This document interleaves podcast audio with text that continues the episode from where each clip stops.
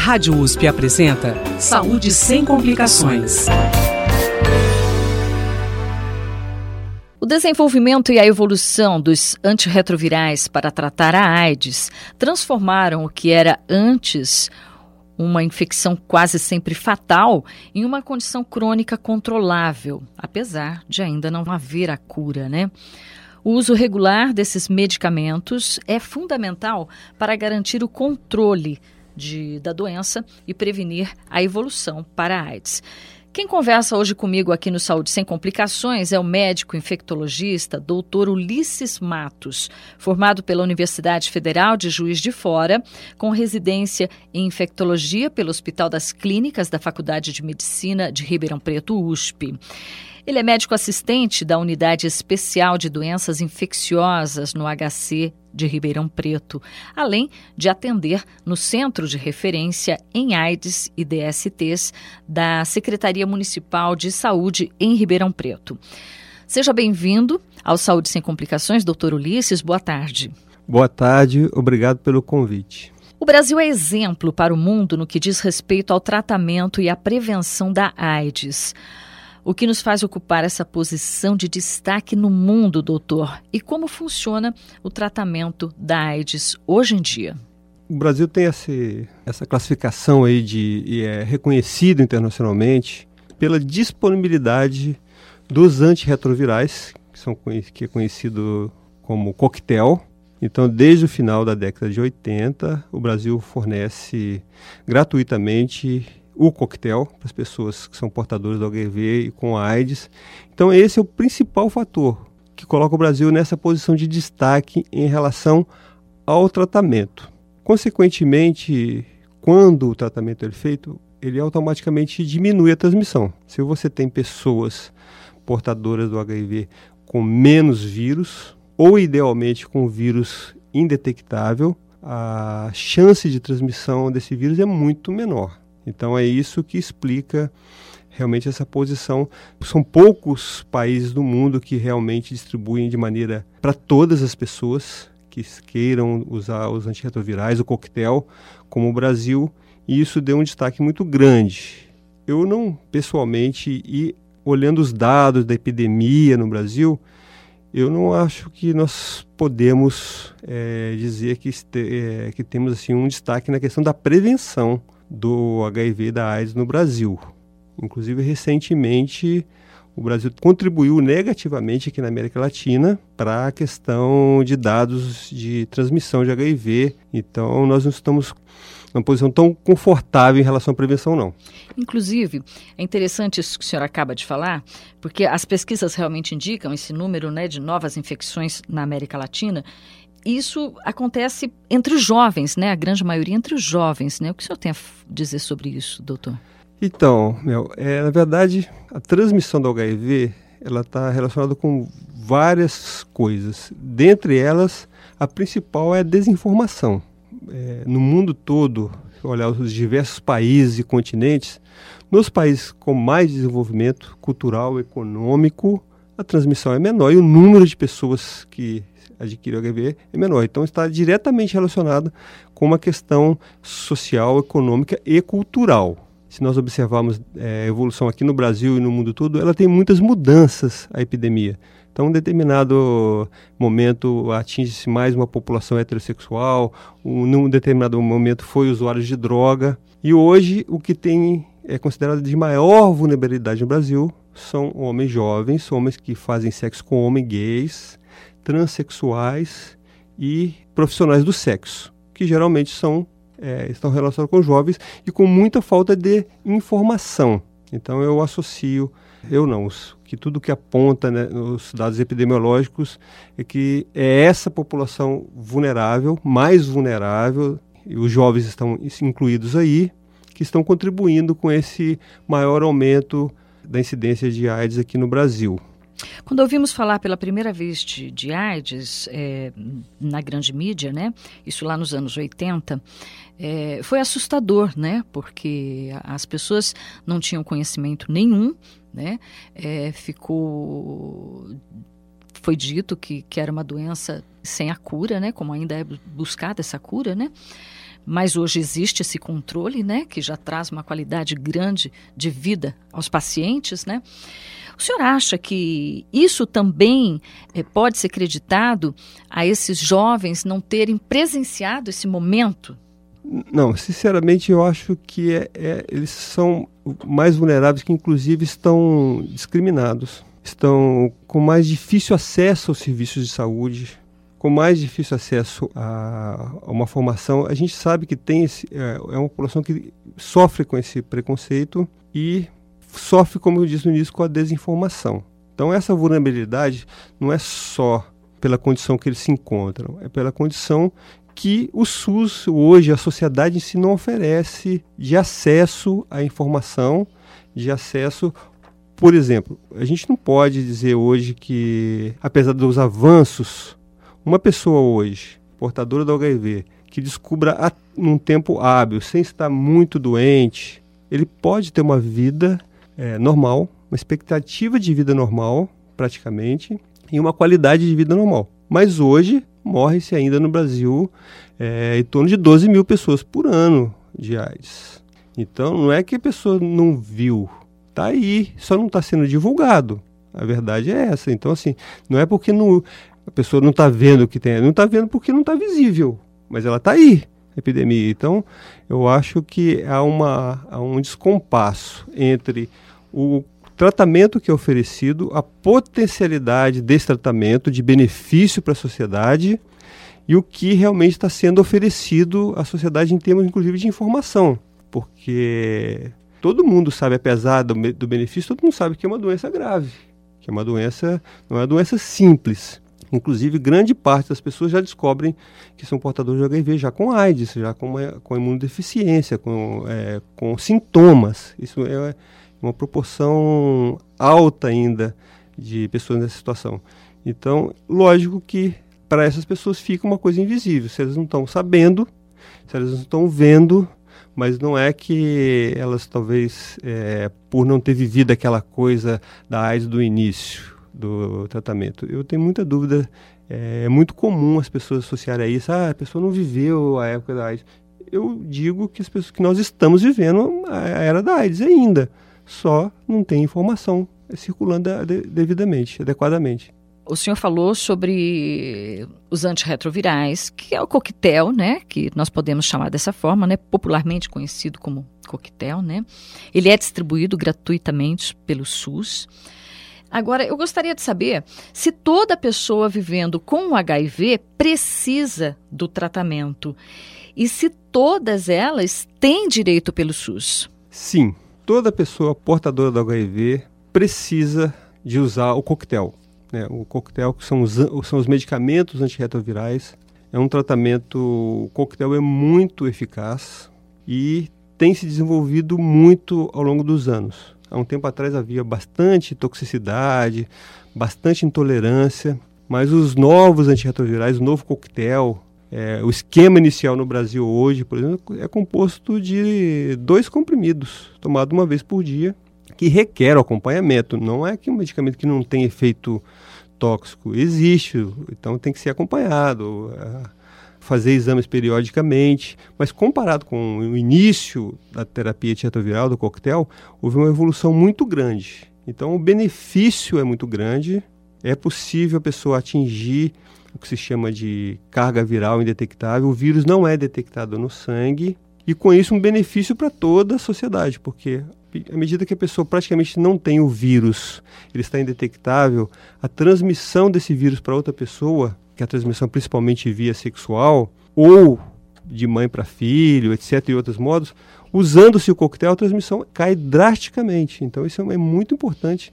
E a pessoa portadora, a pessoa é, portador do HIV, que usar precocemente vai se beneficiar muito. Ela vai evitar que a doença progrida, ela vai manter uma, uma imunidade boa ao longo de toda a sua vida e realmente toda pessoa deve usar, deve procurar e muitas pessoas devem também procurar para fazer o teste, né? Que tem muita gente que é portador do HIV, nem imagina que, que é portador. Então, um diagnóstico precoce também é muito importante. E início precoce do tratamento é fundamental. E todo mundo tem o direito, qualquer pessoa no Brasil tem o direito de ser atendido e de iniciar eh, o coquetel. Esse teste é gratuito, qualquer pessoa pode fazer, o SUS oferece? Sim, qualquer pessoa. E, e qual que é a forma de acesso, tanto ao, ao teste para o HIV, né, como ao tratamento gratuito? Tem a, a, procura espontânea aqui em Ribeirão Preto, no Brasil todo, existe o Centro de Testagem e Aconselhamento. Aqui em Ribeirão Preto tem vários lugares, no centro, na Vila Virgínia, na, no Cuiabá, é, Castelo Branco, que são os chamados centros de referência. Que a pessoa chega lá e vai exclusivamente para fazer o teste sem ter que passar por consulta médica. Ele simplesmente vai lá para fazer o teste, também é testado hepatite B, hepatite C e sífilis. Então as pessoas podem procurar espontaneamente e todos os médicos de qualquer especialidade, clínico, especialista, ginecologista, pode e deve solicitar o HIV para as pessoas que queiram fazer ou não. A pessoa pode, o médico deveria, todos os médicos deveriam oferecer na consulta médica de rotina a realização do teste, inclusive os convênios. Não é só o SUS. O convênio, todos os exames que são padronizados pelo SUS, os convênios são obrigados a oferecerem. Então, todos os médicos particulares também, em convênio, se for particular também. Então, é um exame que deveria ser rotina para toda consulta médica, independente do objetivo daquela consulta inclusive confunde às vezes com alguns especialistas, ou a pessoa está doente, está com AIDS e procura um determinado, um, por exemplo, um dermatologista porque está com lesão da pele. Na verdade, aquilo é uma consequência é, da AIDS, por exemplo. Só um exemplo. Isso acontece, às vezes é mais difícil para o médico, às vezes ele não pede o exame para o HIV, ele acaba retardando o diagnóstico e o paciente tendo prejuízo também. Então, o ideal é todo mundo fazer o teste. Certo, então essa testagem, na verdade, ela deveria ser rotina médica, né, de, de, de, pedidos de exame, né? Porque às vezes, às vezes não, muitas vezes, né, é uma verdade, as pessoas ficam constrangidas, se sentem constrangidas de pedir, talvez de se expor, não sei, né, mas isso sendo uma rotina, certamente seria bem mais fácil, né? Agora, eu gostaria que o senhor falasse para a gente sobre hum, a importância da atividade física aliada ao tratamento os antirretrovirais, como eu disse, eles têm os efeitos tóxicos a longo prazo. Então, dentre eles, aumenta a chance do, de diabetes, aumenta a chance de dislipidemia, aumento de colesterol, triglicérides. Então, é muito recomendado, na verdade, é necessário a pessoa usando o coquetel que tem uma vida saudável, uma alimentação saudável e atividade física regularmente. A bem da verdade, isso é para todo mundo. Ah, inclusive, a própria Organização Mundial de Saúde, para a definição de pessoa saudável, ela tem que fazer atividade física pelo menos três vezes por semana, regularmente, meia hora, no mínimo 20 minutos, para ser considerado saudável, independente de ter alguma doença ou não. Já a pessoa que tem um, uma possibilidade a mais, um agravo, é, aumenta a chance de diabetes, como disse, de dislipidemia, consequentemente aumenta a chance de infarto, de AVC, ainda essa pessoa ainda mais do que a população em geral precisa ter uma, uma vida saudável. Embora, como eu disse, todos precisam de atividade física regularmente para ser saudável. O senhor falou de sintomas um pouquinho antes o senhor falou dos sintomas da AIDS, né? Que às vezes as pessoas elas têm o HIV e só descobrem quando já estão vivendo com a AIDS, né? Quais são esses sintomas, doutor? Esse é um grande problema porque os sintomas demoram muito.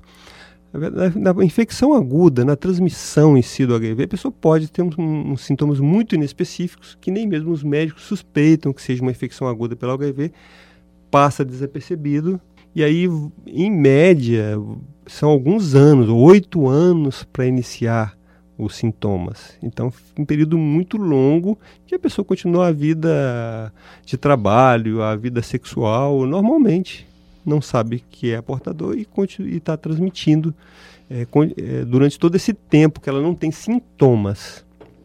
Os sintomas são muito inespecíficos, pode ser qualquer sintoma, como emagrecimento, como diarreia.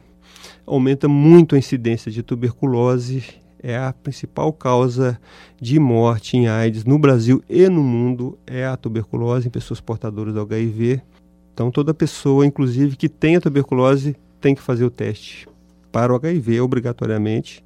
E toda pessoa que é portadora do HIV tem que fazer a prevenção da tuberculose. As infecções oportunistas, elas se encaixam aí, doutor? As infecções oportunistas, elas, é, o próprio nome diz, elas se aproveitam que a imunidade está baixa e começam a aparecer. Então, normalmente, uma, um microorganismo, um patógeno que não causaria uma doença, passa a causar essa doença. Então, ela é uma doença realmente relacionada com a AIDS. São muitas. Você tem desde infecções pulmonares, que não são comuns, como a pneumocistose, inclusive a AIDS foi descoberta a partir de, de caso de pneumocistose em jovens gays no, nos Estados Unidos. É, alguns tipos de meningite por fungo que podem acontecer, mas não são comuns. É, ativação de doenças tipo toxoplasmose, pode ser cerebral, pode ser ocular. É uma quantidade muito grande de doenças que podem ser consideradas oportunistas. E quando que o paciente é considerado estável, né, tratando, né, em tratamento com os antirretrovirais, quando que ele é considerado estável e o que isso significa, né, para a gente entender melhor? Então, estável, que o HIV, o vírus, ele se multiplica numa célula de defesa no linfócito que é chamado CD4. Então é nessa célula.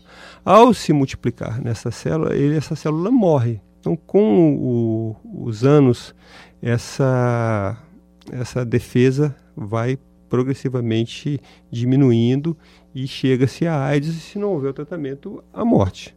E, geralmente a morte vem depois de 10 anos de contaminação.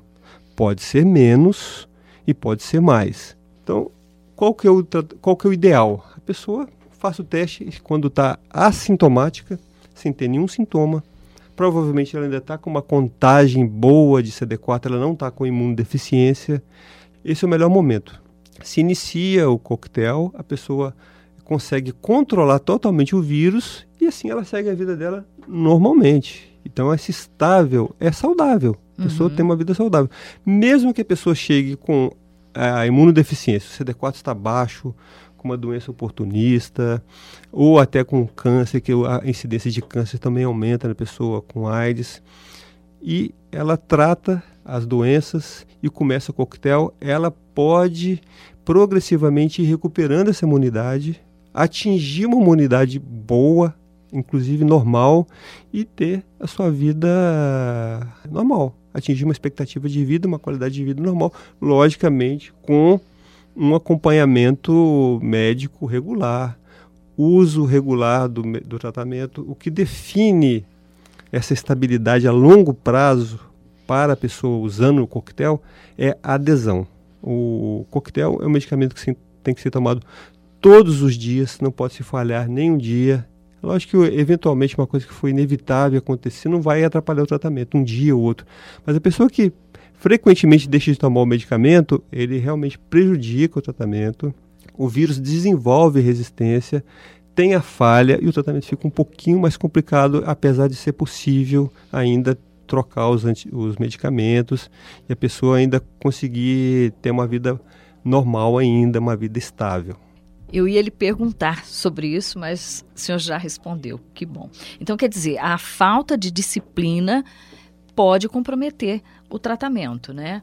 É, existe a chance de, de, de, se retomar o tratamento, mas é muito importante, então, a disciplina do paciente, né? o comprometimento dele com o tratamento. Né? O senhor falou também que apresenta alguns efeitos desagradáveis, né? não tanto quanto os primeiros lá atrás. Mas quais são esses, esses efeitos colaterais?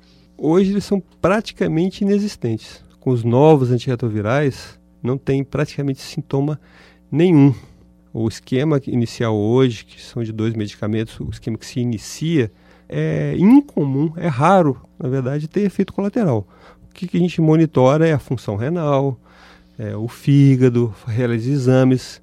E geralmente, quando tem alteração, a pessoa não tem sintomas. Ela pode ter uma alteração no rim, está aumentando lá a, creatinina, né, e tal, e não tem sintoma nenhum aumenta o colesterol sem ter sintomas. Então, gente, é mais uma questão de monitorar. É mais hoje o problema de toxicidade do que de efeitos colaterais. Efeitos colaterais são praticamente inexistentes.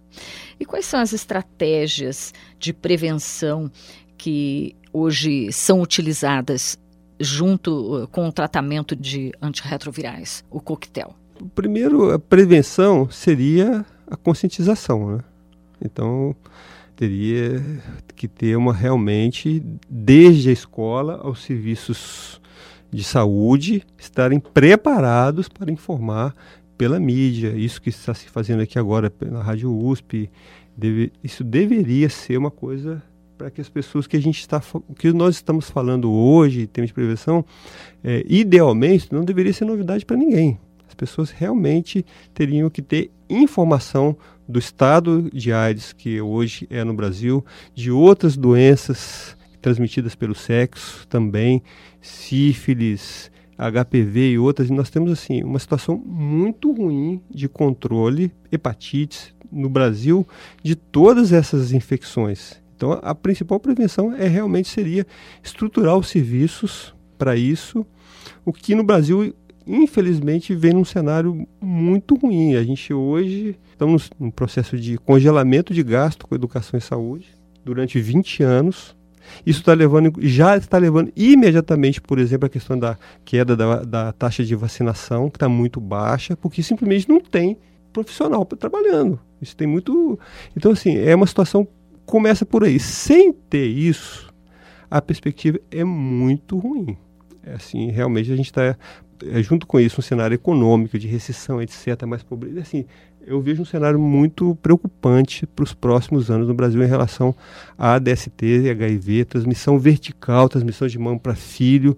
Agora, os modos de transmissão seria o é, uso da camisinha, o testagem do sangue nos hemocentros que já são feitos né, para transfusão, é, não compartilhamento de seringa, uso de preservativo, Feminino Re... e masculino, né? Feminino e masculino em todas as situações. Conscientização das pessoas que é que tem mesmo que são parceiros fixos, relação estável, que haja uma conversa, que haja um, um, uma quebra aí de tabu nessa questão de falar sobre a questão de DST HIV. Pessoas que pretendem ter uma parceria fixa, não usar preservativo, precisam fazer o teste antes e tem que ter muita consciência que tem um parceiro fixo. Se tiver um parceiro eventual, vai usar o preservativo. Então é um conjunto de coisas. E, e o que, que é? Eu gostaria que o senhor falasse sobre a, a profilaxia pré-exposição e pós-exposição, que está dentro também dessas estratégias aí, doutor? Está. Então você a, a PrEP ela é a profilaxia é, pré-exposição. Pré então, a pessoa que hoje no Brasil é direcionada para um público considerado é, mais vulnerável, que eu já disse esse público. É, além desse público que eu já falei, que são os gays, transexuais, profissionais do sexo, e também pessoas que são chamadas pares discordantes, em que um, num casal, uma, da, uma das pessoas é portadora da HIV e a outra não. Então isso, a pessoa, o que não é a portadora no caso, que está nessa situação, passa a usar o coquetel preventivamente. Primeiro ele é avaliado, testado para a questão do HIV, para realmente ter certeza que ele não é um portador do HIV. Realmente tem que ver a motivação dessa pessoa, porque também precisa de adesão também, precisa de acompanhamento, porque ele também tem os efeitos tóxicos que existem para quem não é o portador, para quem é o portador.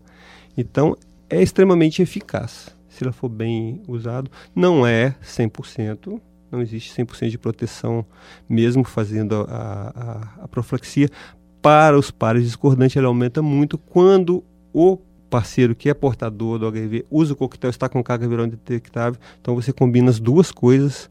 Uma pessoa que tem pouco vírus transmite menos, uma pessoa que está usando o coquetel preventivamente também previne. Então você junta essas duas coisas. Tem também a prevenção dos profissionais de saúde que quando se acidentam precisam usar. Aí não é PrEP, isso aí já é para pós-exposição pessoa que se acidenta em qualquer situação de risco, uma, qualquer sangue ou material biológico potencialmente contaminado. E também tem a profilaxia do pós-exposição. A pessoa teve qualquer situação de risco profissional ou não, exposição sexual também, e se sente vulnerável, acho que se expôs ao HIV, deve procurar atendimento médico e é fornecido o coquetel aí por um tempo limitado, geralmente quatro semanas de uso de coquetel para prevenir a transmissão do HIV e é também é altamente eficaz se for tomada a tempo. Para a gente encerrar, eu gostaria que o senhor falasse para a gente sobre a meta da Organização Mundial da Saúde, chamada 90-90-90. Essa meta é muito interessante, que é o seguinte, que 90% das pessoas que são portadoras do HIV no mundo saibam que são portadoras, ou seja, que o teste seja oferecido para essas pessoas que a gente falou no início aqui da conversa. Desses 90%, 90% recebam o coquetel.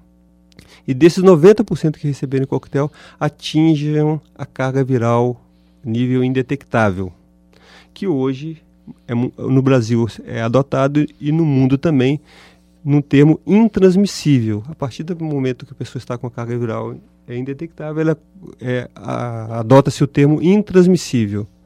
Se isso acontecer, a expectativa e as avaliações é que em 2030, até 2030, a epidemia da AIDS estaria controlada no mundo. Então, aí a importância é, de tudo que nós falamos aqui agora e de principalmente dos governos. Né? Se você tiver realmente, é, apesar de não haver a cura para o HIV, o que se tem de hoje de ferramentas para controle, de prevenção e tratamento do HIV são suficientes para erradicar a epidemia da AIDS no mundo. Então, se realmente houver um investimento crescente e planejado, e inclusive o Brasil já tem uma estrutura, o Brasil não está fazendo isso, é, o Brasil aderiu a essa meta, mas na prática é, nós não temos isso concretamente no Brasil. Por exemplo, é, transmissão, é, o Brasil tem um certificado de emissão de transmissão vertical do HIV, que é a transmissão de mão para filho. Duas cidades no Brasil têm esse certificado, que é Curitiba e o Moarama, no Paraná. Então isso é muito significativo. Você tem toda a estrutura, você tem tudo, mas você tem apenas duas cidades no país inteiro que tem esse certificado. Então é muito. É, carece de muito investimento e realmente de levar muito mais a sério muito mais planejado e com muito maior investimento do que é hoje. Então nós temos uma base desses anos todos no Brasil que permite que o Brasil realmente seja, inclusive, um exemplo. Não o que está acontecendo hoje, que como eu falei, que está contribuindo para ter um, um, dados negativos aqui na América Latina para passar por uma posição diferente. Só fazendo isso. Se ele fizesse isso, já seria assim um benefício muito grande para o país inteiro, inclusive que significaria economia, porque a gente sabe que não só em AIDS, como qualquer outra doença, quando se investe em prevenção, é uma economia brutal ao longo dos anos, além da qualidade de vida e outros benefícios. Vale lembrar, então, que todas as opções de tratamento para o HIV são disponibilizadas gratuitamente pelo SUS gratuitamente. Eu conversei aqui com o médico infectologista Dr. Ulisses Matos. Ele é médico assistente da Unidade Especial de Doenças Infecciosas do HC é, que é o Hospital das Clínicas da Faculdade de Medicina aqui de Ribeirão Preto, né?